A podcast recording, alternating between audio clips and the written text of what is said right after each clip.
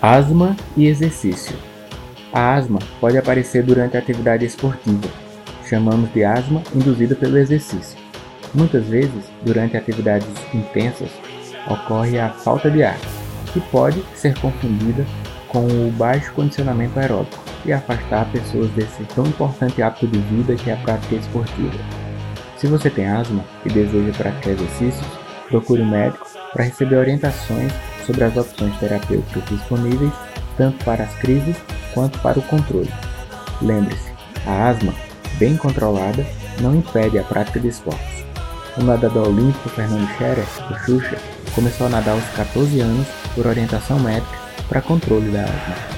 Deborah Elizabeth, ex-nadadora dos Estados Unidos, apesar de sofrer asma, bateu 20 recordes mundiais durante sua carreira.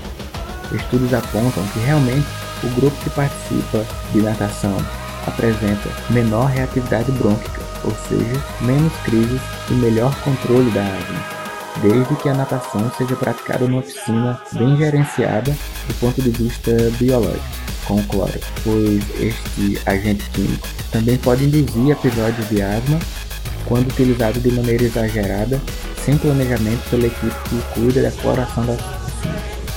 Uma opção para quem tem asma desencadeada por agentes químicos como o cloro é treinar em uma piscina tratada com base de ozônio.